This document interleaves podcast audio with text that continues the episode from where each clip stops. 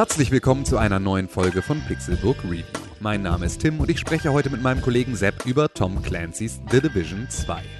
In Ubisofts neuem Agentenspiel befinden wir uns in den USA, die nach dem Ausbruch eines multiresistenten Erregers von Massensterben und Bandenkämpfen in Schutt und Asche gelegt wurden.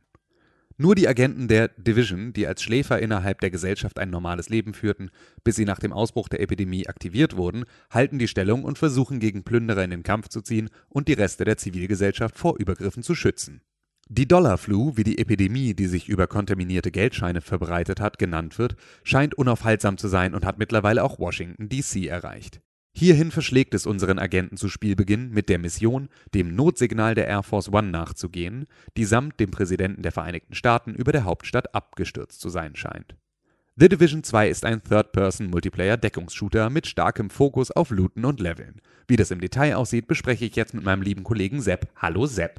Hallo Tim. Na? Na? So, dann lass uns doch mal reden über The Reden, Division 2. reden. Das haben wir Ja. ja nun beide gespielt. Das du ein bisschen richtig. mehr als ich. Ja, ich bin mittlerweile seit gestern Abend Level 30. Das heißt fertig sozusagen. Nee, tatsächlich nicht. Also, ähm, das finde ich auch, also direkt als, als Positives Ha. zu nennen. Äh, The Division 2 hat deutlich mehr zu bieten als The Division 1. Also ich habe jetzt äh, die, die Hauptmission durchgespielt, bin eben, wie gesagt, auf Les- Level 30, habe noch drei Festungen genannte Missionen vor mir und unzählige Nebeneinsätze, die ich mir noch nicht angeguckt habe. Also Okay. es gibt ordentlich was zu tun. Ich hoffe dann auch nach diesen drei Missionen, wenn sich da noch einiges ändert, wie ich gehört habe, äh, habe ich dann auch noch ja, mehr zu tun, als nur bekanntes, bekannten Content einfach zu wiederholen. Ja, okay. Ähm, ja, wo- wollen wir, wollen wir vielleicht so uns von vorne Ja, nach, nach hinten wir, durcharbeiten? Also, ähm, wie ja gerade schon gesagt, wir, wir starten sozusagen in Washington DC. Im ersten Ja. Teil waren wir ja noch in Manhattan unterwegs. Ja. Und ähm, wir hatten da ja, es gab ja schon vorweg so ähm, Open Beta, Closed Beta Geschichten, ähm, so Demos, Mhm. Genau, einfach Demo-Wochenenden ähm, in irgendeiner Form. Und da gibt's ja sozusagen diese, diese Auftaktszene, in Mhm. der man äh, ja zu einer Location gerufen wird, irgendwie lauf mal zu diesen Koordinaten und Ja. wie man dann sozusagen auf dem Weg dorthin dann feststellt, sind diese Koordinaten das Weiße Haus. Das ist richtig. Und äh, das Weiße Haus wird dann ja auch unsere erste Basis, in der wir uns sozusagen dann Ja, äh, ja. ausrüsten und unsere Leute kennenlernen und sozusagen ja als ähm, ja die so als als Division Hauptbasis. Hauptbasis Richtig. fungiert was, da in was Washington. glaube ich, im ersten Teil das Postoffice war oder Genau, richtig, Postzentrum, ist Richtig. jetzt das Weiße Haus. Das war ja irgendwie da in, in Manhattan irgendwie schräg gegenüber vom Madison Square Garden oder Genau, irgendwie sowas, was richtig, ja auch so ja. eine der ersten Missionen war, Ja. ist jetzt halt das, das Weiße Haus und ist damit so der Ort, an den wir übers Spiel hinweg auch immer wieder zurückkehren, Ja. ähm, weil wir sozusagen nicht nur über den Verlauf des Spiels uns selbst als, als Agenten hochspielen und hochleveln, sondern auch die Gebäude und die Stützpunkte, in denen wir Genau, unterwegs sind. richtig. Und äh, wir, wir rekrutieren verschiedene Mitarbeiter für das Weiße Haus. Oder ja, wir rekrutieren verschiedene Mitarbeiter und die kommen dann alle ins Weiße Haus, um da ihre Pflicht zu tun, uns zu unterstützen, halt diese Genau. Dollarflu oder die, die Pandemie zu bekämpfen. Genau, wir konnten ja im ersten Teil konnte man noch so einzelne Bereiche auswählen, welche man da unterstützen möchte. Ne? Man hatte, glaube ich, so diese Security-Richtung und man konnte irgendwie so eher auf, auf Waffen-Upgrades gehen oder irgendwie, also du konntest einzelne Bereiche des Gebäudes vor anderen ausbauen, wenn ich es recht entsinne. Ja, stimmt, das meinst du, ja, ja. Du konntest da entscheiden, wo du irgendwas Genau, richtig. Ich konnte also sagen, ich möchte irgendwie jetzt eher auf diesen Security-Stock Genau. gehen und der soll sich jetzt erstmal auf, ausbauen und damit kriege ich bestimmte Perks freigeschaltet. Ja. Das ist ja jetzt nicht mehr so, ne? Es Nee, ist irgendwie nee, also- sehr, sehr breit gefächert. Also alles Richtig. baut sich sozusagen irgendwie nacheinander und relativ logisch äh, dann Ja. von alleine aus. So. Ja. Und ich level das halt nur Genau. gesamt hoch und nicht an Genau, die Perks bekommt man ja jetzt durch, durch den, den Quartiermeister. Mhm. Da kann man dann eben sich selbst hochleveln quasi, bekommt eben, wie gesagt, diese Perks für, für unterschiedliche Sachen, egal ob jetzt Inventargröße oder äh, Munition oder was weiß ich, was es alles gibt. Ich habe das alles nicht im Kopf, aber ich habe alles ausgebaut mittlerweile, weil ich, wie gesagt, auf Level 30 bin. Ja. Und äh, dafür sammelt man aber im, in Gesamt-Washington äh, äh, ja so eine Währung, die heißt SHD-Tag, ist auch egal eigentlich. Aber die gibt man ihm dann eben ab und levelt damit seinen Charakter auf. Ja. Ja, aber wo du schon sagst, also es gibt diese Währung und irgendwie gibt es, es gibt extrem viel Ja, Dinge. das- ne? Also ja. so, man kann ja irgendwie so diesem, bei diesem Quartiermeister dann irgendwie ja seine eigenen Fähigkeiten aufleveln und kann sich da auch irgendwelche zusätzlichen Gadgets kaufen, also so Drohnen, die dann irgendwie die Gegner abschießen, Sucherminen, die da automatisch zu Gegnern hinfahren und die hoch in die Luft sprengen und so, Mhm. äh, Geräte, die einen heilen, irgendwelche Turrets, die man aufstellt und so. Ähm, und all das muss man sozusagen mit diesen, dieser A SHD Nee, tatsächlich nicht. Achso, nee, stimmt, das sind wieder Auflevel-Punkte, ne? Das sind wieder so Genau. Am Kom- Anfang, also um sie freizuschalten, äh, bekommt man, ich weiß gar nicht, wie die Punkte heißen, sie haben ein gelbes Dreieck als Logo. Genau. Damit schaltet man diese Gadgets frei. Um diese Gadgets dann aber weiter auszubauen, brauchst du wieder SHD-Tag. Ja.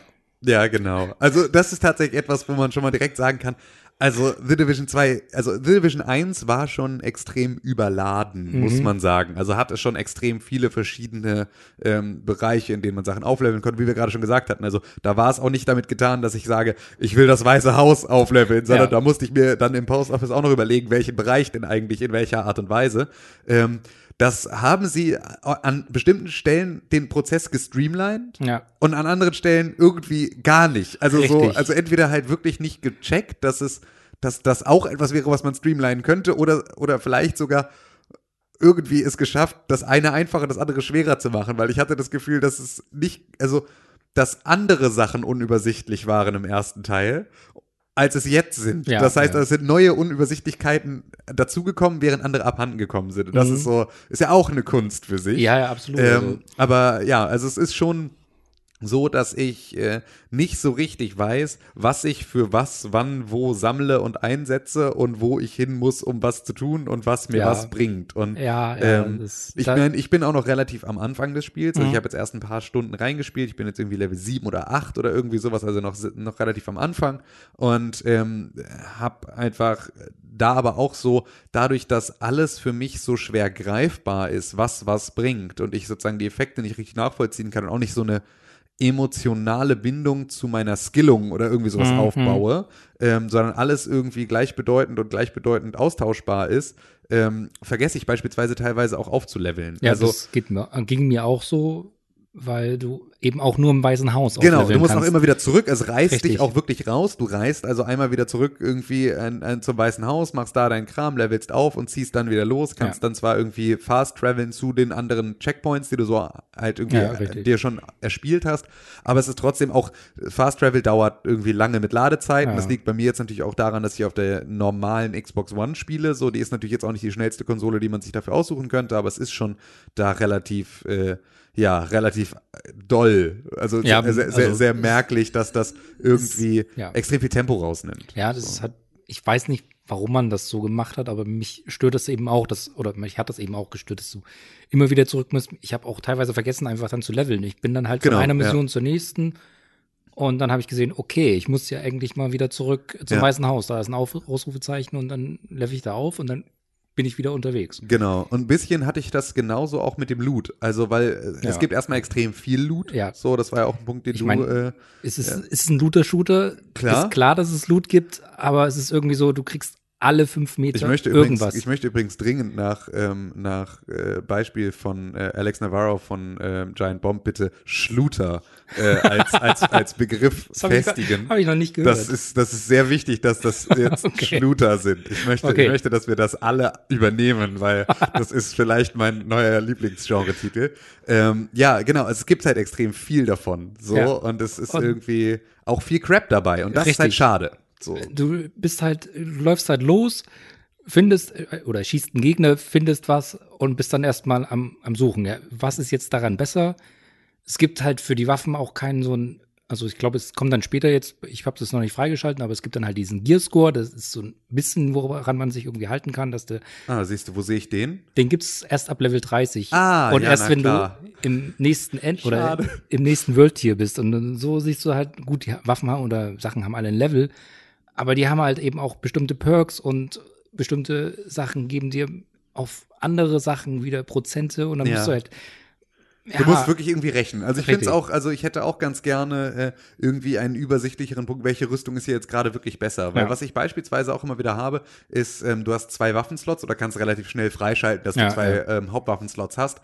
Und dann ist es so, dass du ähm, ja, äh, halt aus deiner Waffenliste auswählen kannst, welche Waffe soll in welchen Slot. Mhm. Und wenn du sozusagen im ersten Waffenslot bist, dann nimmst du wahrscheinlich die, die am meisten Schaden macht. So habe ich es zumindest gemacht. In meinem ersten Waffenslot war die mit den meisten Schadenspunkten.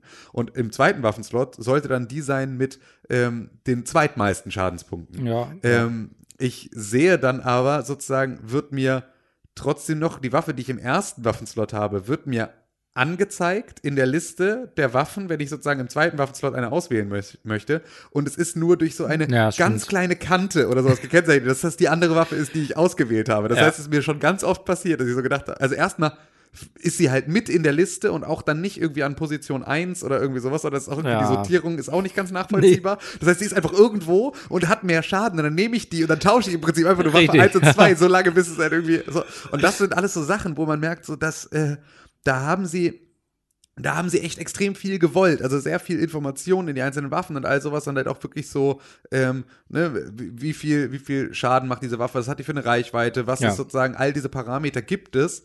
Aber ich kann die gar nicht, ich kann dazu gar keine Relation herstellen, was das für mich im Spiel bedeutet. Mhm. So, ähm, weil es halt zu viel gibt und weil es zu unübersichtlich ist. So, Ja, also ja. irgendwie ist das tatsächlich, das muss ich ganz ehrlich sagen, ist so für mich das, was ganz oben drüber steht über The Division 2. Es ist unglaublich unübersichtlich. Mhm, so, und das so. sowohl ähm, im Kampf sehe ich ganz oft nicht, wo die Gegner sind, habe also damit Probleme. Ähm, was aber okay ist, was ich sozusagen auch als atmosphärischen Part des Spiels total zulassen kann, Ja. dass man halt eben nicht, ähm, dass du halt nicht irgendwie den Spielernamen überm Kopf hast bei Gegnern. Also weißt du, also so, na, hast Ähm, du, hast du bei, bei, bei Spielern ja schon. Ja, aber es kann trotzdem, also das wollen sie jetzt auch rauspatchen, denn wenn du mit Clanmitgliedern unterwegs bist in deiner Gruppe, dann sind die alle gelb. Und es gibt Gegner, die sind auch gelb Mhm. Ja. und Ah, auch okay. benannt. Ja, okay. Ja, ja, aber, aber also zumindest halt nur, wenn du sie sozusagen, wenn du auf sie zielst, dann siehst du sozusagen stimmt, die ja. Informationen. Genau. Ähm, jetzt ist man es natürlich irgendwie, keine Ahnung, aus manchen Spielen einfach gewöhnt, dass die, dass die Gegner einfach sehr viel Dollar aus dem Spiel, aus der Spielwelt herausstechen, sodass du sie sofort siehst. Ähm, das ist hier nicht so. Und das Nee, ist auf der einen Seite natürlich etwas, was diesem Hyperrealismus von Tom Clancy entspricht. Ne? Die Tom Clancy-Romane wollen ja auch immer das Ganze abbilden, so wie es wirklich sein könnte. Also Ja, das ist ja. ja ganz selten, ist da ja richtig viel Science-Fiction-Scheiß dazwischen, sondern eigentlich sind das immer Sachen, bei denen man sagt so, Die das, sind relativ Genau, die geerdet. sind in der Realität angesiedelt. Ja. So, und das versuchen sie hier halt auch. Deswegen finde ich es auch in Ordnung, dass du halt irgendwie, dass halt ein grauer Helm vor einer grauen Betonwand einfach nicht so gut zu sehen ist, der nicht leuchtet, der nicht irgendwie schimmert, der nicht irgendwie blaue, äh, komische Kabel im Kopf hat, einfach nur damit man ihn besser erkennt und so. Das finde ich ist alles irgendwie total sinnvoll aber es, es schlägt halt in die gleiche Kerbe der Übersichtlich Unübersichtlichkeit des gesamten Spiels. So, dass Ja, ich halt auch ja. die Gegner nicht richtig sehe. Und ähm, ja, das ist so, das ist so das, was für mich da viel, ähm, viel, äh, ja, damit drin steht. Und vor allem ähm, muss man ja auch sagen, ähm, die KI. Ja, Ne? Ist ja auch so ein Ding, ähm, Die wird tatsächlich seltsamerweise von vielen als gut gelobt und ich kann das nicht ganz nachvollziehen. Ich meine, ich erwarte jetzt nicht, dass da irgendwie wirklich super intelligente Gegner auf mich zukommen, aber sie sind halt einfach stumpf und wenn ich sterbe, dann meistens deshalb, weil sie mich einfach überrannt haben. Es gibt da eben Klar, das sind halt Bullet Sponges teilweise, das will ich auch niemand nicht ankreiden. Das ist einfach so. Und es gibt aber eben Gegner, die rennen auf dich zu. Und wenn du in der Deckung hockst, dann rennen die auf dich zu, rennen hinter die, die Deckung und schlagen auf dich ein. Und dann Genau. Das und auch dann wirst du halt, wenn du da versuchst, irgendwie drauf zu reagieren, dann kommt auch wieder eine etwas hakelige Steuerung dann mal mit dazu. Ja. So, bei der man Genau. dann versucht, aus der Deckung rauszukommen und dann aber in, entweder in eine andere Deckung springt oder über die Barrikade rüberhüpft und Ja. plötzlich gar nicht mehr in Deckung ist. So. Und ähm, ja, also auch da ist so ein bisschen, ist leicht, ein bisschen hakelig. Ja, das So. ist richtig. Ich meine, das hatte man schon im ersten Teil. Das gehört einfach dazu, da muss man sich dran Genau. gewöhnen. Das ist halt ein Deckungsshooter. Dann ist es halt aber eben das Problem, dass es eben auch Gegner gibt, die nicht in Deckung bleiben. Das ist irgendwie so ein bisschen tricky, aber da kann man sich dran gewöhnen. Das gehört einfach mit dazu. Aber ich würde jetzt nicht sagen, dass die äh, KI jetzt besonders intelligent ist und versucht dich irgendwie zu flank Nee, finde ich flankieren oder so. Also ja, Gut, doch, das machen sie natürlich, passiert so, aber, aber, das ist jetzt nichts wirklich herausragendes. Nee, genau. So habe ich jetzt auch nicht das Gefühl gehabt. Also Ähm, es ist, aber so die Gefechte können auch Spaß machen. Also es ist jetzt nicht so, dass es einfach Genau, absolut. Ich hatte am Also- Anfang ernsthafte Probleme damit, also alleine auch mit dem, mit dem Schwierigkeitsgrad des Spiels, Ja. weil man alleine wirklich herausgefordert ist an Ja, vielen das stimmt Stellen. auf jeden Fall, So. ja. Das heißt, man muss irgendwie mit Leuten zusammenspielen, um irgendwie ja wirklich gut voranzukommen. Und da ist es so, dass ich bisher halt nur mit fremden Leuten, nur über das Matchmaking-System ja, okay. zusammen gespielt habe. Und da hatte ich beispielsweise dann auch so ein paar Sachen, die mich gestört haben. Ähm, ich hatte das erst heute, da habe ich versucht, noch eine Mission zu machen, bevor wir diesen Podcast aufnehmen, um nochmal so ein bisschen so, ne, nochmal ja. wieder frisch, äh, nochmal was genau. gespielt zu haben. Sehr löblich. Ähm, und äh, vielen, vielen Dank. vielen Dank. ähm, und da war es dann tatsächlich so, dass ich halt irgendwie eine Stunde oder irgendwie sowas gespielt habe. Davon habe ich eine halbe Stunde diese eine Mission gemacht und ähm, habe mit einem Typen zusammengespielt, weil das Matchmaking auch tatsächlich mir extrem wenig Leute ausspuckt. Also es okay. scheinen entweder sehr wenig Leute zu spielen oder ich spiele zu völlig absurden Zeiten oder ich bin immer in irgendeiner Servergruppe, die vielleicht, also ich spiele tatsächlich vielleicht jetzt nicht zu den Stoßzeiten, das Nein. mag sein, ähm, aber dann würde ich ganz gerne in eine Servergruppe verlagert werden von Leuten, die vielleicht dann nicht in meiner Zeitzone sind oder irgendwie sowas. Also das mhm. funktioniert ja normalerweise auch anders. Ähm, also ich habe sehr große Schwierigkeiten überhaupt Gruppen zusammen zu kriegen. Also, ne, okay. ne, da, also eine Person finde ich eigentlich immer relativ schnell, aber zwei oder drei selten. Ja. So. Und ähm, auf, mit dieser einen Person habe ich dann also diese Mission gemeinsam gespielt. Und die, äh, der, dann sind wir sozusagen beim Endgegner dieser Mission sind wir dann verreckt. Und dann ist der AFK gegangen hat er irgendwie noch versucht, einen Typen noch mit einzuladen. Also hat das Matchmaking nochmal gestartet und dann war so ein Typ, der dann auch irgendwie wohl zugesagt hatte, aber den Invite noch nicht ganz angenommen hatte. So, sondern sozusagen nur so pending war, so jetzt kommt der vielleicht gleich, so wir haben jetzt jemanden gefunden, der muss sozusagen nur den Invite annehmen. Und in diesem Zustand hing der Typ und der andere ist AFK gegangen. Und äh, dann passierte einfach nichts mehr und dann habe ich halt gedacht, okay, dann probiere ich jetzt irgendwie den Boss nochmal alleine zu pullen so und habe halt irgendwie nochmal wieder diese Mission gestartet, wieder irgendwie die, die, ersten acht Vasallen dann da irgendwie weggeknallt, dann kommt der Boss, dann habe ich da irgendwie, und bin sogar einmal extrem weit gekommen, bin dann aber krepiert und konnte halt nicht wiederbelebt werden, weil der Typ ja. halt einfach hinten im Flur stand und gechillt hat. So, ähm, und hab dann irgendwann halt echt, hab dem dann angefangen, Nachrichten bei Xbox Live zu schreiben, von wegen so, ne, ey, Digga, wach mal auf, so, lass mal jetzt irgendwie weiterspielen. Hier, wenigstens, lass uns wenigstens noch eine Runde versuchen, weil ich habe jetzt, glaube ich, den Kniff rausgekriegt alleine hier, wie der irgendwie funktioniert. Und darauf hat er halt auch nicht reagiert und dann wollte ich die Gruppe verlassen in der Hoffnung, dass ich sozusagen in der Mission bleibe mhm. und sie dann runterskaliert auf mein Level, dass ich dann sozusagen ja. in der Alleine-Session bin. Stattdessen wurde ich aber komplett aus, dem, aus der Mission ja. rausgeschmissen und war wieder im nächsten Safe-House. Und dann war es halt so, okay, krass, jetzt habe ich halt einfach nur, ich habe jetzt eine halbe Stunde diese Mission gespielt, dann habe ich im Prinzip noch mal eine halbe Stunde alleine versucht, diesen Endboss zu machen, weil dieser Typ AFK gegangen ist und als ich dann aufgeben musste, weil mir nichts anderes übrig blieb, wurde ich sozusagen komplett an den Anfang zurückgeworfen, mhm. noch viel weiter als den Anfang der Mission, sondern bis zurück ins nächste Safehouse. Das ja. heißt, sogar die Wegstrecke zur Mission müsste ich jetzt nochmal neu hinlegen. Und damit hat es mir halt wirklich irgendwie, ja, eine Stunde mindestens an Spielzeit wieder geklaut, sozusagen, dieses ja. äh, Matchmaking, das dann nicht, also das gefühlt davon ausgeht, dass Menschen nette Leute sind. Und das ist sowas, das ist ein Fehler, den verzeih ich 2019 keinem Online-Spiel mehr. Davon auszugehen, dass deine User keine Arschlöcher sind. Das ja. ist so eine Sache, so ein Fehler darfst du nicht mehr machen.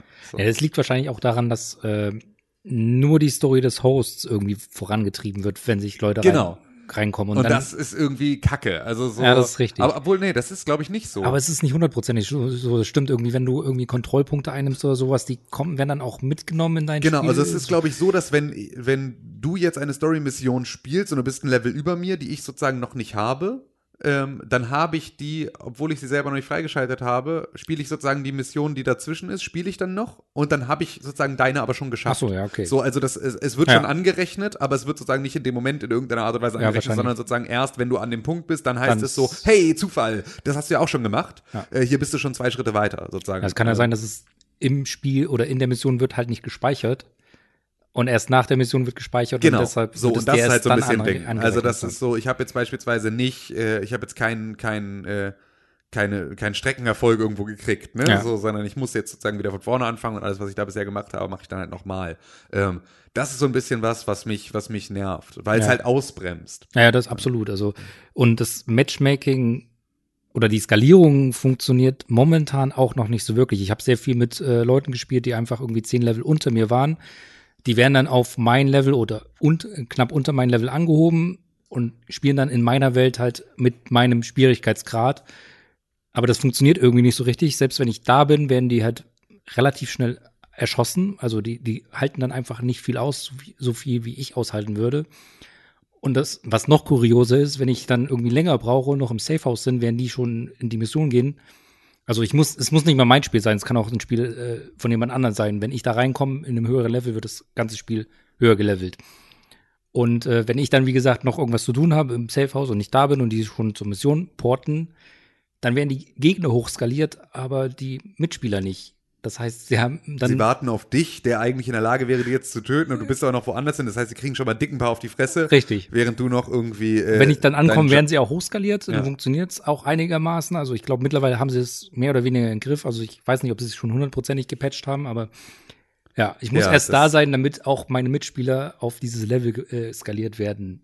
Was Ja. ich irgendwie auch so ein bisschen merkwürdig finde. Ja, total. Das ist, das sind wirklich, also so ein bisschen äh, buggy ist es halt an der einen oder Ja. anderen Stelle noch. Ähm, also wir waren ja auch gerade beim Thema, also Ausbremsen, also was Ja. sozusagen das Spiel langsam macht. Und das sind natürlich auch Sachen, die ähm, ja auch viel von Haus aus einfach auch gemacht sind. Ne? Ja. Also so während sich die Agenten zwar mittlerweile einigermaßen schnell bewegen, so was ich glaube ich im ersten Teil auch noch so streckenweise auch noch anstrengender fand, so weil Ja. ähm, Lag vielleicht am Wetter. lag vielleicht am Wetter, ja, das kann sein. ähm, ist es jetzt zumindest so, dass immer noch die viele Button-Prompts gebraucht werden, um bestimmte Sachen zu Mhm. machen. Das heißt also, ich muss äh, zwar nicht mehr wie im ersten Teil für jedes Magazin und jedes Medipack und alles Mögliche auf die Knie gehen und das vom Boden einsammeln. Solche Sachen sammeln sich jetzt automatisch auf, aber für alles andere halt schon noch. Richtig. Und, Und, es gibt genau. auch noch so, so Truhen öffnen, Sachen öffnen. Du musst immer den, den, den Button halten. Genau, immer das gedrückt ist halten. jetzt kein, So. kein Problem, was, was The Division exklusiv hat. Das gibt's halt momentan in sehr vielen Videospielen und ich verstehe nicht warum. Ich auch nicht so richtig. Also das ist so, es hatte noch, also manchmal hat es ja ein bisschen eine, ähm, hat das einen Grund. Also beispielsweise bei einem God of War ähm, ist das halt ein, du musst den Knopf gedrückt halten, um die Kiste zu öffnen oder mehrfach drücken. Also wo es wirklich um Kraft geht, ne, die aufgewendet werden muss. So, da ist es noch mal ein bisschen was anderes. Ähm, aber ja, gerade hier ist es halt einfach ein, mach diesen Rucksack auf. Dafür möchte ich, möchte ich nicht den Knopf gedrückt halten müssen, so, weil es ist wirklich, das klingt jetzt nach einer, nach irgendwie einer Lappalie, aber es läppert sich halt über so Ja. ein Spiel dann halt doch extrem. Wo es sehr krass mir aufgefallen ist, es gibt ja in The Division auch äh, ähm, kosmetische Items. Mhm. Und dafür bekommt man wiederum erstmal eine andere Währung, Schlüsselfragmente, mit denen man diese Kisten dann öffnen kann, beziehungsweise den Schlüssel bauen kann und dann die Kisten öffnen kann und man kriegt sie auch die Kisten so. Auf jeden Fall, wenn man diese Kisten öffnen will, dann muss man auch sehr lange einen Button halten und dann geht eine Animation los und es dauert ewig, bis dann irgendwie ein, ein Icon aus dieser Kiste kommt. Und dieses Icon muss ich auch erst wieder mit einem Knopfdruck bestätigen, dass mir dann angezeigt wird, was denn da jetzt rausgekommen Genau. ist. Ist also ja. Es ist, es ist wirklich, es ist, ist nicht schön. Nee, es ist fürchterlich langsam. Also Ja. und das kommt auch teilweise dann nochmal, wird das wieder aufgenommen vom, vom Leveldesign. Ähm, es gibt sozusagen ja diese, diese, also einmal das Weiße Haus als so Haupt, Hauptpunkt. Ja. Ähm, dann gibt es sozusagen davon so kleinere Geschichten, wie jetzt zum Beispiel das Theater, ist glaube ich der zweite, den man dann irgendwie freischaltet. Das ist nochmal so ein größeres Settlement einfach, wo sie sich zusammengesetzt haben, wo es auch wieder Händler und allen möglichen Scheiß gibt. Und dann gibt es so Safe Houses. Die sind halt irgendwie kleiner, einfach nur irgendwo ein Büro, das sie da irgendwie sicher gemacht haben und wo ein Computer drin steht und du deinen Scheiß verkaufen kannst und irgendwie Matchmaking-Portal Ja, hast. genau. Ja. Ähm, und diese Safe Houses sind dann so, hier ist eine Leiter äh, runter in die Kanalisation. Und da gehst du dann rein und dann musst du erstmal sozusagen den Knopf gedrückt halten, damit er die Leiter runterklettert, dann klettert er langsam die Leiter runter, dann läufst du. Du kannst die Leiter, Leiter auch runterrutschen. Wow, das ist tatsächlich, jetzt, jetzt sind alle meine Probleme gelöst. Dann läufst du aber halt erstmal auch nochmal bestimmt zwei Minuten durch irgendwelche Gänge Ja. und Kanalisation und sonst irgendwie sowas und durch so leere Büros, bis du bei der Tür bist, die wirklich das, dann das Safe House ist. Und Mhm. jedes Mal, wenn du da rausgehst, machst du genau das gleiche wieder. Also gehst wieder durch all diese Gänge und Räume und andere Gebäude und irgendwie sowas, irgendwelche Leitern und Treppen und sonst irgendwie sowas hoch, bis du wieder an der, an der Oberfläche bist. Das sind alles Sachen, die dem, dem Realismus des Spiels total ähm, zuspielen, die es aber als fürs Gameplay einfach extrem langwierig Ja. machen, weil es ist wirklich einfach, sind so Maintenance-Geschichten. Ich muss wirklich mich um Sachen kümmern, um die ich mich nicht kümmern möchte. So, und, Ja. ähm, das ist wirklich ein bisschen schade, weil es nimmt extrem viel, also es nimmt an ganz vielen anderen Stellen auch schon Tempo raus. Und ich muss ganz ehrlich sagen, dass ich nach Red Dead Redemption 2 einfach auch, ich bräuchte jetzt mal wieder ein echt knackig schnelles Spiel, so Ja. das irgendwie mir nicht verbietet, im Camp zu rennen. Nur der Atmosphäre Ja. willen. Und das halt so ein bisschen, und ich kann das bei einem Red Dead Redemption, ähm, dem lasse ich das eher durchgehen als im The Division 2. So. Und auch da hat's mich ja genervt und ich habe diesem Genervtsein auch genügend in Ja, all unseren stimmt. Publikationen genügend Raum gegeben. Ähm, aber äh, jetzt gerade in The Division, finde ich, ist es halt auch noch mal, so atmosphärisch ist das Spiel dann auch nicht, als dass ich das jetzt aufsauge, als ob ich jetzt irgendwie den, den äh, komischen Bürotrakt mit den aufgerissenen Aktenschränken und dem Rucksack voll mit Computerteilen, dem muss ich jetzt nicht so viel Atmosphäre beibringen, wie äh, es halt von mir abverlangt wird in dem Moment, in dem ich sozusagen da erstmal durchlaufen muss Ja. und so. Also das sind so, ist so ein bisschen ein, eine Sache, die auch äh, ja das Ganze ausbremst. Wobei ich natürlich, also ich muss sagen, dass es schon sehr schöne äh, Level gibt. Also Ja. vor allem, vor allem die Hauptmissionen, die ja deutlich länger sind als diese Nebeneinsätze, aber diese Hauptmissionen, die, die, die sind teilweise echt, oder ich kann mich an keins erinnern, was, was wirklich hässlich war, wo ich dachte, ne, gefällt mir jetzt nicht so, aber nee, genau. Also am Anfang hatte ich das, hatte ich noch so das Gefühl, okay, es sieht jetzt schon wieder alles gleich aus. ja, Und dann gibt's aber eine Hauptmission, die dich ins Museum bringt. In, In so der Naturkundemuseum oder irgendwie sowas.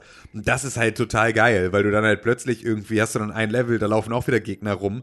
Da stehen aber überall so Soldatenfiguren, weil es irgendeine Ja. Sowjetszene ist und so. Das heißt, du siehst zwar die ganze Zeit irgendwelche Köpfe mit irgendwelchen Helmen hinter irgendwelchen Sachen rumstehen, aber es sind halt keine Gegner und so. Und das sind halt, also das sind halt coole Set-Pieces, Genau, die, also- ähm, die das Ganze abwechslungsreicher machen. Ja, so, wo man sagt, irgendwie, da hätte ich jetzt, ich war halt noch nie in Washington DC. ja das, so Ähm, geht's mir auch. Also ne, ich ich, ich würde halt ganz gerne einfach äh, das Ganze jetzt mal mit au- aus, aus den Augen von jemandem sehen, der diese Orte auch schon besucht hat. So, weil ich glaube, Ja. das war, das war etwas, was irgendwie, ähm, was, aber beispielsweise, ich war auch noch nie in Manhattan und ich hatte in Spider-Man beispielsweise trotzdem mehr das Gefühl davon, etwas wiederzuerkennen und etwas zu sehen, was ich halt irgendwie, also so, ne, was ja, ich, ich glaube, Manhattan ist einfach ikonischer. Ich, Ja, will aber jetzt also hatte ich in Washington Division nix 1 aber vielleicht auch abspringen. nicht. Ja, gut, das stimmt. So, ne, also da, da, da erinnere ich mich zumindest auch nicht so dran. Da hätten sie die Chance auch gehabt. Ja. Aber gut, es ist ja, wie, ist ja auch egal, aber ähm,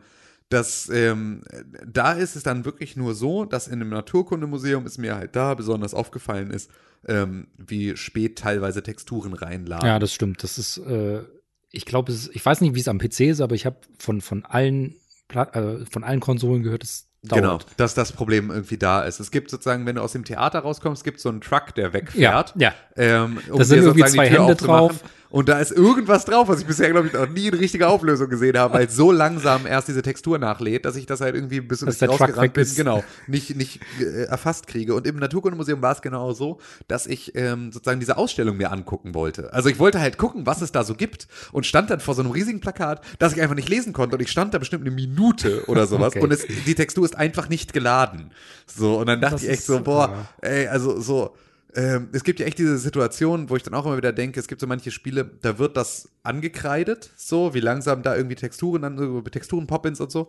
Ähm, ist ja ein ganz, also ist ja etwas, was öfter mal passiert. Mhm. Ähm, es gibt aber dann Spiele, bei denen ich mir immer denke, so, boah, da habt ihr aber auch wirklich so schnell jetzt die Screenshot-Taste gedrückt, nur um das so aussehen zu lassen, als wäre es voll scheiße, dabei war es nur ein Bruchteil einer Sekunde. Also da hätte ich, hätte ich, es hätte ich abmalen können da heute. Also das hätte ich mit Wachsmalern abmalen können mit den scheiß Texturen. Das wäre überhaupt kein Problem gewesen. Also da hätte ich irgendwie, Okay. selbst wenn ich mit der Konsole noch nie was, noch nie was zu tun gehabt hätte, hätte ich da rechtzeitig den, die Screenshot-Funktion noch aus äh, dem Handbuch rausgeblättert, bis ich, äh, also bis die Textur danach geladen ist. Das Ja, war gut, da das extrem dolle. krass. Ähm, und das ist halt etwas, wo ich halt auch denke, so, also so Wir haben 2019. Genau, also so over the top sollte das doch jetzt auch alles nicht sein. Also Ja. zumindest irgendwie, keine Ahnung, eine Stufigkeit mehr noch dazwischen zu haben. Also ist ja okay, wenn es nicht dann auf 100% lädst, Ja. aber halt, es sollte zwischen äh, 10% Pixelbrei und 100% Full HD, äh, scharf, Irgendwas dazwischen. irgendwas dazwischen dürfte es schon noch geben, Ja, damit schön. der Sprung dann auch nicht ganz so krass ist vielleicht. Genau, damit man das Ähm, vielleicht nicht so merkt. Eben, also weil das ist wirklich etwas, was einem immer wieder auffällt. Ähm,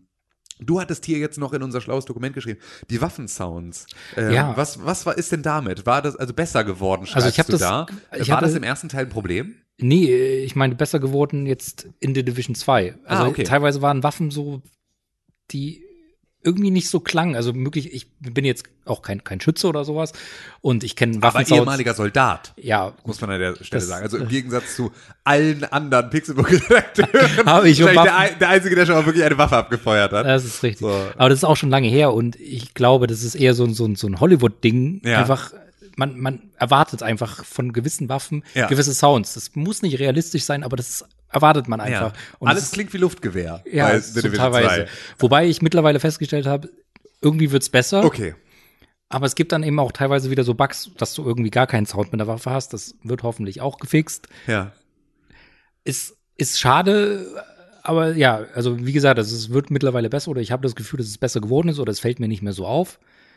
Ich habe jetzt irgendwann mal ein leichtes MG benutzt und das hat tatsächlich auch gut gerattet. Okay, gut. Ja, das, da hatten wir ja im Vorgespräch, hat, hattest du das ja gerade schon mal erzählt und dann hatte ich auch gesagt, ich, ich krieg das gar nicht mit, weil für mich ist The Division ein so belangloses Spiel story-wise, dass ich ähm, das einfach ohne Ton spiele und Okay. währenddessen Podcasts höre oder irgendwie, keine Ahnung, noch auf dem Tablet Game of Thrones gucke oder irgendwie, also so, ähm, es ist wirklich so, ich finde es dafür ist es total gut. Ja, absolut, So, also- weil es wirklich von mir auch nicht viel abfordert an irgendwie großartiger Konzentration, sondern es ist halt so, also es ist dann schon hart, wenn du abgelenkt bist, weil es halt knackig ist. So, Mhm. es ist halt immer noch kein leichtes Spiel. Ähm, aber es ist zumindest auch so, die Story ist mir jetzt nicht so wichtig, um ganz Kann, ehrlich kann zu ich sein. nachvollziehen. Ich würde das wahrscheinlich dann irgendwann im Endgame genauso machen. So mache ich es auch bei Anthem oder Ja. bei anderen Spielen, wo es eigentlich nur um, um hirnlosen Die Grind, Tiere heißen Enten. Sepp. Enten. also Ja. wo es wo es quasi um hirnlosen Grind gibt, einfach nur ein bisschen rumballern und, Ja. und Hirn abschalten. Das ist nicht negativ gemeint. Das ist Nee, nee, genau. Ich finde auch absolut, es muss diese Spiele geben. Genau. Unbedingt. Also das ist so, und ich finde das wirklich, das ist eine meiner, das ist eine Sache, die mir ganz viele Spiele kaputt macht, ist, dass ich aufpassen muss. Ja. Also, das ist beispielsweise ein, ein Metro. Ähm, Ja, da kannst du es absolut vergessen. ich kann Metro Exodus nicht, nicht spielen, aktuell, weil ich halt, gra weil gerade für mich solche Spiele, die so sehr storylastig sind, auf die ich mich einlassen muss, nicht reinpassen. Ja. Ähm, das ist leider schon eine ganze Weile so und es war, glaube ich, Spider-Man das letzte, das ich so storytechnisch wirklich habe wirken lassen. Weil, Red Dead? Ja, Red Dead war, hatte ich da ja schon ein Problem mit, weil Red Dead so, war ja okay. auch immer schon so, dass ich dafür eigentlich zu wenig Zeit hatte und Ja. ich in der Stunde gar nicht die Story so, so aufsaugen konnte, wie ich sie gerne aufgesaugt hätte, sondern ich habe Mhm. sie dann natürlich gespielt und ich habe mich dann auch darauf konzentriert und mich dabei nicht irgendwie mit was anderem beschäftigt. Aber es fühlte sich nicht so gut an, sondern so, wie, ich muss das jetzt und ich will das auch eigentlich, aber eigentlich passt es mir nicht rein. Ähm, und deswegen bin ich totaler Fan davon, von Spielen, die ich wirklich irgendwie ohne Sound einfach nur so nebenbei spielen kann. Ähm, es ist aber halt so, dass es bei einem eh schon verwirrenden Spiel nicht gerade hilfreich ist, wenn du sozusagen auch noch nicht gehört hast, was abgeht. So, das, Das ist so stimmt. etwas, was man da auch noch was sagen muss. Aber grundsätzlich bin ich da eigentlich ganz dankbar für. So. Ja, aber ja. dafür verpasse ich dann halt auch die äh, im Zweifel guten Waffensounds, die dann da noch so kommen. Ja, und, und du verpasst aber auch dann so, so Bugs, dass irgendwie Gespräche, die Gesprächspartner parallel sprechen, obwohl sie nacheinander sprechen müssten. Oder dass während der Videosequenz einfach die Videosequenz gecuttet wird, während der die Person noch spricht. Ja, ich habe ich hab das ta denkst, tatsächlich sogar noch oh. ein bisschen schlimmer, weil ich äh, auch am Anfang halt Untertitel eingestellt habe. Ja, und ich habe hab die. Untertiteloption so eingestellt, dass ich irgendwie, äh, dass sie Dialoge und sozusagen, ich weiß nicht, was es ist. Grunts. es, Ja, glaub ich. genau, also noch so Handlungsgeräusche in irgendeiner Form irgendwie mit drin haben. Oh. Und das verwirrt mich einfach nur völlig, weil ich überhaupt nicht weiß, was was ist und es irgendwie die ganze Zeit stehen unten sagt, ich lese es mittlerweile alles schon Ja, gar nicht mehr. wieder abschalten. Genau, und das muss ich, glaube ich, nochmal wieder machen. Aber das habe ich bisher nur, äh, das ist ja manchmal so, manchmal habe ich Probleme, die total einfach zu lösen wären. Aber- ähm, aber ich bin so locked in einfach. Ich gucke mir da die Probleme an. Das ist beispielsweise, ähm, habe ich das beim Schlafen, ähm, dass ich. Du hast äh, ein Schlafproblem. ja, pass auf. Und zwar ist es nämlich so, dass ich, ähm, dadurch, dass ich halt irgendwie so eine schiefe Nasenscheidewand habe, Ja. kriege ich im Liegen keine Luft durch die Nase. Das heißt, ich atme fast ausschließlich durch den Mund. Dadurch habe ich jede Nacht einen sehr trockenen Mund und Mhm. sehr, sehr großen Durst. Aber wenn ich schlafe, bin ich so gelähmt, dass ich selbst, also dass ich aufwache, weil ich Durst habe, aber ich kann mich nicht bis zum Nachtschrank bewegen, um das Wasserglas zu greifen und einen Schluck zu trinken. Das kann ich nicht. Und das heißt, ich Oh. liege da teilweise Stunden und werde immer wieder wach und denke, ich bin so durstig, aber kann nichts tun. Und ein bisschen so ist es auch noch, manche Sachen davon vererben sich auch noch ins, in den Wachzustand, dass ich da sitze und denke, boah, ist voll unübersichtlich mit den Untertiteln. Und ich könnte das jetzt sofort beheben Ja. mit zwei Klicks, so, aber ich mache es einfach nicht, sondern ich denke mir, oh, oh voll, oh, ist das umständlich. So, das, äh, ja, passiert dann manchmal. Aber naja. Das fällt so. mir ein, da gibt's etwas zu loben an den Untertiteln, beziehungsweise am Spiel an sich. Ja. Du kannst sämtliche Sprachen irgendwie, ich glaube, es gibt drei Ebenen, in denen du Sprachen einstellen kannst. Ja. Und das finde ich, ich Total find's, gut, ja. Total gut, weil, weil die meisten Spiele, die sind halt auf eine Sprache, die die Konsole gerade vorgibt, Genau. festgelegt und ich weiß nicht, warum das so ist, Ja. aber es ist halt so, es müsste dann zwar eine Sprachdatei irgendwie noch runtergeladen werden, aber Genau. Mach also, ich da- das gibt's ja beispielsweise. Ich habe ja irgendwann kürzlich äh, The Witcher 3 nochmal wieder runtergeladen, Mhm. um das nochmal wieder zu spielen, was äh, irgendwie auch so, wo mir dann aufgefallen ist, dass halt, wenn du sehr alte Spiele mit so einem sehr, sehr langen Online-Support irgendwie versucht runterzuladen, dann ist der Store halt voll mit Müll. Ja, das ist richtig. Und es gibt wirklich zu The Witcher 3, gibt es, glaube ich, 400 Sprachpaket. Ja. Sachen, die einzeln im PlayStation Store als The Witcher 3 in Klammern polnisch oder irgendwie sowas äh, irgendwie da verfügbar sind. Das heißt, wenn du das Originalspiel suchst, musst du erstmal so Massen an Sprachpaketen Ja. irgendwie durchforsten und so. Also es gibt da sehr viele Wege damit umzugehen, so wie es The Division 2 macht, finde ich sehr gut. Das Ja. ist völlig richtig, finde ich auch extrem gut. Du sagst auch, es hat einen guten Soundtrack, das kann ich auch nicht beurteilen. Ja, Das richtig. Das- also ich fand jetzt tatsächlich nur ähm, den, die Anfangs-Zwischensequenz, also so den Trailer mit so, ne, was sozusagen Ja. jetzt passiert in der Zwischenzeit, den fand ich mega. Ähm, einfach cineastisch geil und auch irgendwie vom Sound und alles war, fand ich total gut. Mhm. Ich hatte nicht das Gefühl, dass das Spiel das danach nochmal diese Atmosphäre bei mir aufbaut, aber vielleicht liegt es an, am, am, am Sound, den ich weglasse. Ja, Ist es so? ist halt wirklich so. Also du hast in Kämpfen, vor allem eben in den Missionen, eben treiben, sehr treibende Musik und ich, ich mag das einfach. Also es Ja. ist so ein bisschen industrial, würde ich sagen. Und das passt einfach dazu und das, wie gesagt, das treibt und das, das putscht dich wahrscheinlich Ja. dann auch so ein bisschen hoch und dann macht es den Kampf intensiver, Ja, würde ich mal ja, sagen. absolut. Also ich, ich mag das gerne. Also du solltest vielleicht dem Soundtrack mal eine Chance Ja, geben. absolut. Vielleicht mache ich das mal. Das, äh, da versuche ich mal irgendwie am Wochenende mich da, mich da reinzufinden, emotional Ja. in die richtige Situation. Ja, ähm, wir haben hier noch so ein paar Sachen auf der, auf der Gutliste stehen. Das und da würden wir natürlich nochmal gerne drauf eingehen. Also wir haben ja gerade schon gesagt, es gibt jetzt die, ähm, es war im ersten Teil so, dass man sich wirklich für jeden möglichen Scheiß bücken musste Mhm. und dann halt irgendwie aufheben musste. Das haben sie jetzt schon verbessert. Ähm, jetzt haben sie aber auch noch die Funktion äh, Loot as Junk. Richtig, also ist, äh, weiß ich nicht, ich habe The Division 1 relativ lang gespielt, habe dann auch zwischendurch mal aufgehört, habe irgendwann wieder reingeschaut, weil mir einfach das, das Setting gefallen hat, beziehungsweise die Atmosphäre im Winter. Wir haben ja noch gar nicht erwähnt, dass wir mittlerweile sieben Monate später, also so, ja, richtig. im, ja. im Sommer mittlerweile sind. Also äh, das fand ich am Anfang, wusste ich nicht, ob ich damit was anfangen kann. Also wie gesagt, mir gefällt der Winter einfach besser. Es ist auch immer noch so. Nicht, dass ich jetzt sage, dass, äh, dass dieser Sommer so schlecht ist, aber wie gesagt, ich bin halt eher so ein Wintermensch. ja. Ähm, Ich ja gar nicht. Mir, mir ist es ja jetzt gerade viel lieber. Ich fand ja Metro Exodus genau aus diesem Grund sehr anstrengend, aber gut. Okay. Okay. Und ähm, deshalb, aber wie gesagt, ich, ich weiß nicht, ob das schon vorher drin war. Jetzt gibt's halt so kleine, kleine Verbesserungen, wie zum Beispiel Loot is Junk. Das heißt, ich muss, wenn ich was finde und direkt merke, ich brauche den Kram nicht, ich kann es direkt als Junk markieren. Und, Und, dann kriegst du direkt nur noch die Einzelteile, die du nee, sozusagen. nee, tatsächlich nicht. Ah, okay. Also du musst es erst noch tatsächlich zerlegen, aber es ist halt schon markiert. Oder wenn du zu einem Vendor gehst oder Händler gehst, kannst auch eben all, allen Müll verkaufen. Ah, okay. Und dann ist es halt alles schon markiert und Okay. du gehst einfach nur hin, verkaufst den Dreck und dann ist das weg. Ja. Okay. Und das ist halt eine schöne, ja, schöne Sache, die es ist vielleicht nur ein kleines Ding, aber es ist halt schön, dass sie es verbessert haben. ja, absolut. Was eben auch zum Beispiel so eine Sache ist, was mir sehr, sehr positiv aufgefallen ist, ist, dass du dein HUD oder mehr oder weniger komplett anpassen kannst. Mhm. Es gibt's, ich weiß es nicht, es gibt's, glaube ich, in diesem Final Fantasy äh, Online-Spiel, da kannst du das machen und sonst würde mir Aber kein was, Spiel was meinst du jetzt damit? Also, Du kannst, äh, du hast ja verschiedene Sachen auf deinem HUD und Ja. du kannst festlegen, wo das sein soll und in welcher Größe das da sein soll. Ich habe zum Beispiel die Minimap mir ein bisschen größer gezogen, dam- damit ich einfach mehr erkenne, weil ich bin halt alt Ja. und äh, dann sind die Sachen so klein. Aber du kannst wirklich, also du kannst äh, dein, dein Team verschieben, du kannst äh, verschieben, wenn du in, in, in äh, PvP-Modus bist, dass Ja. da oben diese, diese Anzeige ist. Du kannst das irgendwie rumsortieren, wie du möchtest und eben auch in der Größe verändern. Und das finde ich für ein Konsolenspiel. Total, ja. Also, was, wie was gesagt, auf dem PC relativ häufig der Fall Genau. ist, so ist da ähm, relativ ungesehen, ja? ja, und coole das, Sache. das ist halt eine super Sache. Also, muss ich sagen, ja.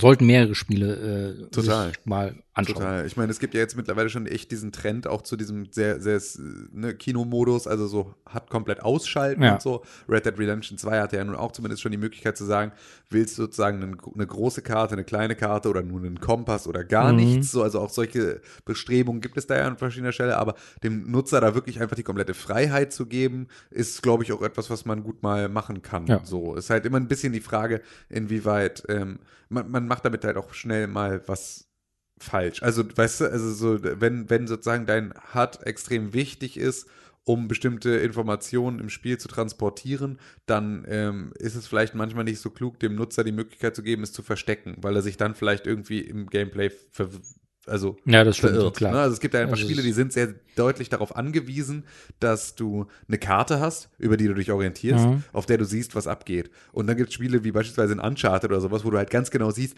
ah, ah da wo irgendwie weiße Kreidenkante am am Berg ist, da kann ich klettern, so, wo du halt gar nichts bräuchtest, Ja. weil es so super offensichtlich ist, wo jetzt gerade irgendwie dieses Schlauchlevel weitergeht. Und ähm, Ja, da gut, ist, glaube ähm, ich, so ein bisschen die, ähm, muss es schon das richtige Spiel sein oder ein Spiel, das, dem es egal genug ist, dass es unübersichtlich ist. So, Ja gut, in The Division ist auch jemand durch die Stadt gerannt, hat überall gelbe Planen hingelegt Ja. und äh, so, so Seile angebracht, dass Ja. du da wirklich lang klettern kannst oder dich abseilen kannst. Ja, also. absolut. Aber da kannst du wenigstens, das kannst du dir wenigstens erklären mit wirklich irgendwie den Division-Agenten, die die Stadt irgendwie Ja. gesi- abgesichert Also, haben. das so. ist auch nicht, das Da, da ist auch was nichts anderes, anderes. als wenn du irgendwie zum ersten Mal in deinem Leben auf dieser niemals war hier jemals vorher Pirateninsel in der Südsee irgendwie bist und denkst so, ah, niemand war hier bisher vorher außer eingeboren und trotzdem haben die zufällig die Felsen genauso bemalt wie auf der anderen Seite der Welt, so damit Nathan Drake weiß, wo er langklettern muss. Nee, aber ja, das ist grundsätzlich ist das, glaube ich, eine ganz coole Sache, die sich mehr Leute mal angucken könnten. Ja. Also gerade für solche Spiele wie beispielsweise in Overwatch würde ich sowas total sehen, Absolut, ähm, bei also. dem ich halt einfach sage, so, ey, das ist halt kompetitiv, die Leute wollen vielleicht irgendwie äh, bestimmte Sachen ausblenden, wollen irgendwie, brauchen nicht so riesig äh, hier den eigenen Lebensbalken oder sonst irgendwie sowas, sondern wollen halt irgendwie eher als Heiler beispielsweise viel größer sehen, wie ihre Teammitglieder Ja. ähm, geheilt sind und so. Solche Sachen sind da, glaube ich, auch etwas, wo man mal einen Blick drauf werfen könnte. So, Ja. ja. Ähm, ja. Genau, wir haben noch Waffenmodifikationen, die jetzt keine Items mehr sind. Ja, Auch genau, das, das, ist natürlich auch eine so, ganz ein- so praktische ein Geschichte. kleines Ding. Früher hast du halt diese Waffenmodifikation aufgesammelt, die hatten ein gewisses Level, die haben dein Inventar zugemüllt und du konntest sie halt nur, einen Teil konntest du immer nur an eine Waffe kleben, weil es halt wirklich ein, ein Gegenstand war. Ja. Und jetzt schaltest du halt bestimmte Blueprints frei und kannst diese Waffenmods dann an deiner Werkbank frei äh, oder fertigen und dann sind die freigeschaltet, so dass Mhm. du, dass sie eben tatsächlich für jede Waffe gleichzeitig benutzt werden können und sie nicht im Inventar liegen und ja, sie sind halt einfach da und du kannst sie immer anbringen oder abnehmen, wie du wie du es gerade brauchst. Das ist halt auch so ein, so ein ja, das ist so ein bisschen Streamline, das Ganze, das macht es äh, einfacher. Also es gibt immer noch Mods für, für Rüstung und für deine Gadgets, die tatsächlich immer noch äh, Gegenstände sind und die kannst du halt dann nur einmal einsetzen. Ja. Aber bei den Waffenmods sind sie halt diesen Weg gegangen und das finde ich tatsächlich auch, also finde ich sehr gut. Ja, absolut. Das ist, das ist super. ja. Ja, Ja, was wir noch hatten oder was, was, was wir vielleicht, es ist eigentlich ein bisschen schade, dass man das so herausstellen muss, aber trotzdem wir jetzt über viele Bugs geredet haben, läuft das Spiel oder lief das Spiel von Anfang an relativ rund. Also, Das hat man leider momentan nicht oft. Wahnsinn, ne? dass wir darüber jetzt reden. Das Spiel war nicht kaputt, als es rauskam. Ja, Herzlichen Glückwunsch, Ubisoft. Das ist schon. Äh, Das ist schon sehr, sehr traurig oder sagt viel über andere Spiele aus. Aber, aber ja, es ist halt so. Also es man, kann, es, so. man Es kann und muss es wohl jetzt mittlerweile lobend erwähnen, dass dieses Spiel ohne großartige technische äh, Eskapaden rausgekommen Genau, ist. So, und jetzt niemand irgendwie äh, das Dateisystem seiner Konsole zurücksetzen lassen musste oder sonst irgendwie sowas, weil man aus Versehen irgendwo äh, ja, Ja, ja. in ein Spiel reingewandert ist, in das man nicht von, wollte ursprünglich. Also ja, es ist auf jeden Fall, ist das, ist das eine, ähm, ja, eine positive Note. Ja, absolut. Also, ja. Tja, Hm. was hast du denn noch so? Hast du noch irgendwas zu sagen über dieses äh, Spiel? So, ganz grundsätzlich haben wir natürlich, ähm, es, was du auch geschrieben hast, es gibt extrem viel zu tun. Ja, genau. Das heißt, wir sprechen über eine schön große Spielwelt, in der Genau. man irgendwie äh, ganz viel machen kann. Und ich hatte beispielsweise ja im, im regulären Podcast auch gesagt, ich möchte irgendwie als allererstes mal Nebenmissionen machen und mich irgendwie Mhm, hier so genau. durchkämpfen. Und dann hast du ja sofort mir privat geschrieben und interveniert und gesagt, mach das nicht.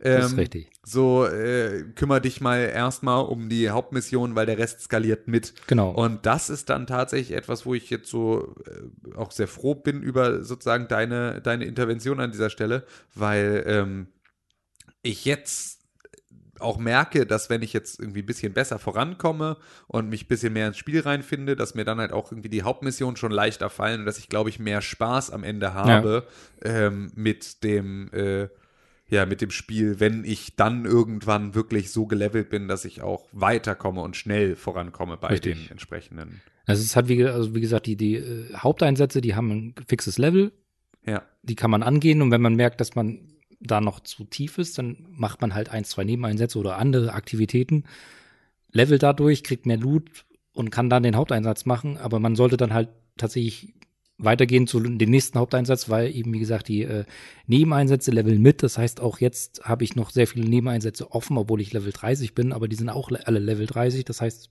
ich habe eben immer noch was zu tun. ja, okay. Und das finde ich sehr angenehm. Und ja. Voll. Das es gibt auch, also neben den Missionen gibt es auch noch viel mehr in der Welt. Also nicht nur kämpferisch, also man kann da einige Sachen entdecken. Es gibt halt wieder auch wieder diese Echos, Mhm. die man aus dem ersten Spiel kennt. Wer das nicht kennt, das sind halt irgendwie so Hologramme von, von irgendwelchen kleinen Ereignissen, die da an irgendwelchen äh, Stellen passiert sind. Die geben so ein bisschen äh, Hintergrund zu der Welt oder es liegen irgendwo Telefone rum, die irgendwie so eine Sprachnachricht haben und dann erfährt man ein bisschen was über die Welt. Man findet irgendwelche Videos.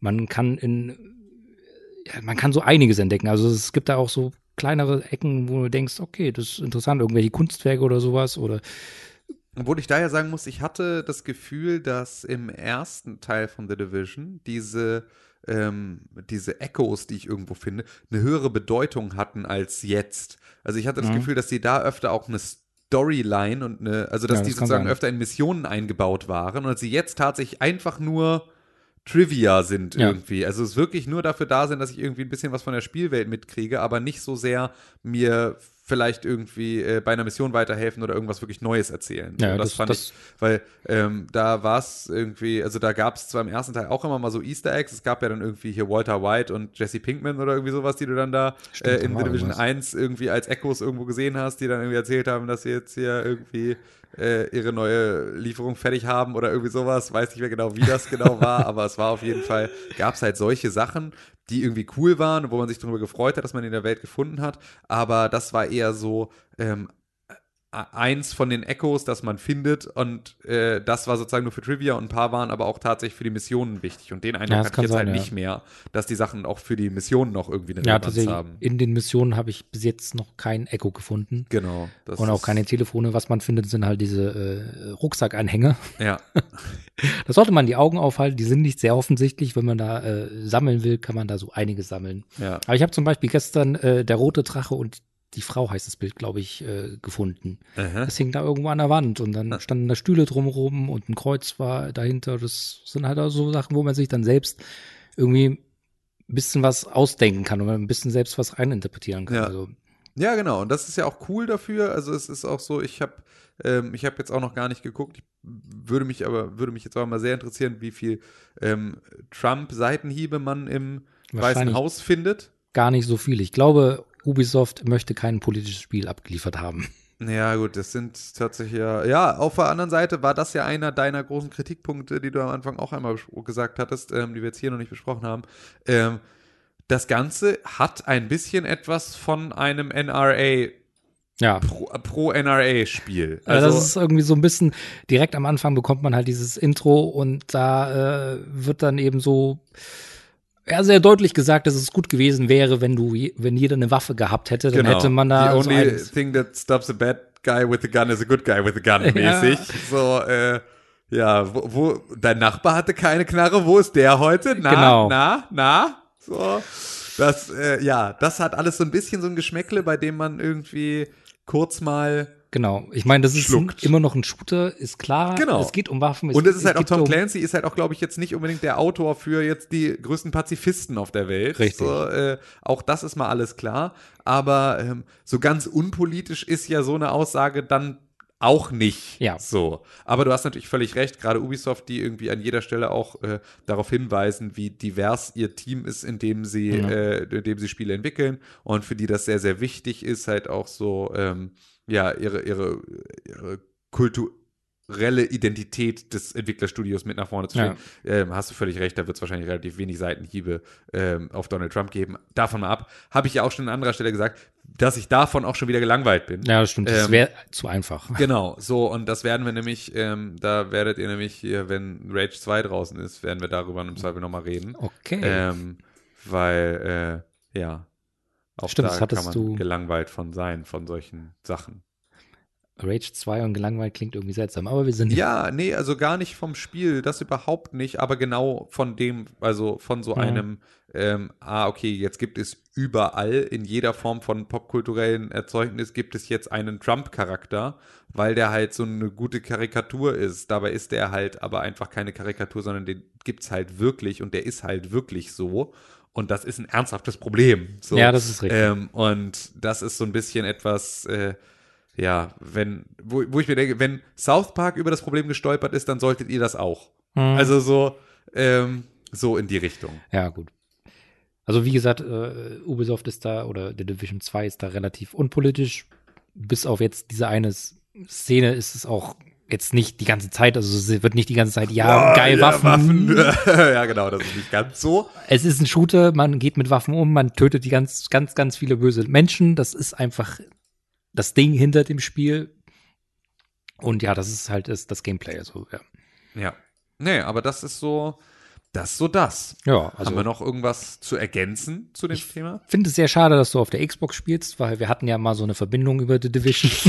Ja, das ist natürlich etwas, was können jetzt unsere jetzigen Zuhörer hier nicht hören. Wir haben, wir haben nämlich dieses Thema gerade erst beim Pixelbook Live Podcast Stimmt, am vergangenen ja. Samstag äh, vor dem Publikum ausge, ausgelassen oder ich habe mich darüber ausgelassen, während Sepp unten im Publikum saß und nichts dagegen tun konnte, ähm, dass äh, du mich ja damals bei The Division 1 gestalkt hast. Äh, ja, so würde ich es jetzt nicht bezeichnen. Ich war schon- einfach einmal in warst deinem Spiel. extrem verliebt in mich und du hast mir. Ja, hast gut, mir, das ist ja jetzt aber nichts Neues. Briefe geschickt und du hast äh, mir, mir Pralinen und Blumen zur Arbeit schicken lassen und außerdem bist du mir in The Division hinterhergelaufen.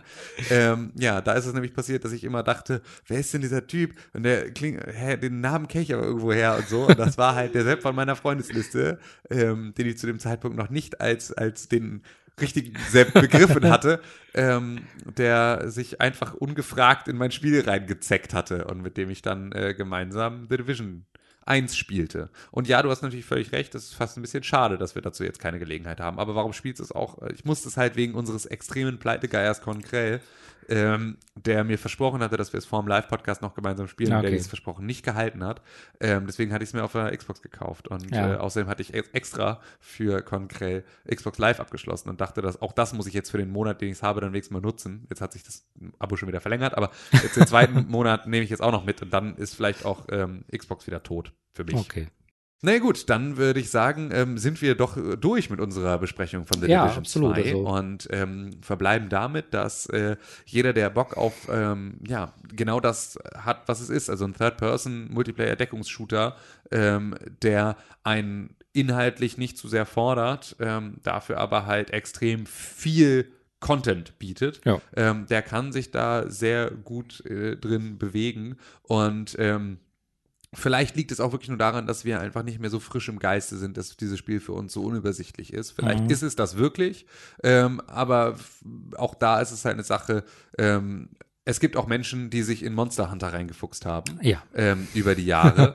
und zwar nicht nur so wie du in das einfache Ja, das Monster Hunter, sondern in die richtig harte, harte Scheiße von früher. So, das heißt also auch solche Systeme scheinen nicht, ähm, scheinen keinem Spiel wirklich einen Abbruch zu tun. Nö. Und deswegen, ähm, ja, kann man da sehr gerne entweder auf der PlayStation 4 mit Sepp oder auf der Xbox One mit mir gemeinsam ähm, Oder auf dem ja, PC mit niemandem, den wir kennen. Niemandem, den wir kennen. ähm, ja, dieses Spiel spielen. Und ähm, dann vielen Dank, dass du dir die Zeit genommen hast hier heute. Ich danke dir, Tim. Und ähm, dann hören wir uns ähm, ja in der, in der nächsten Episode von Pixelbook Review zu irgendeinem anderen Spiel, das jetzt irgendwann bald erscheint. Ja, bis dann. Tschüss.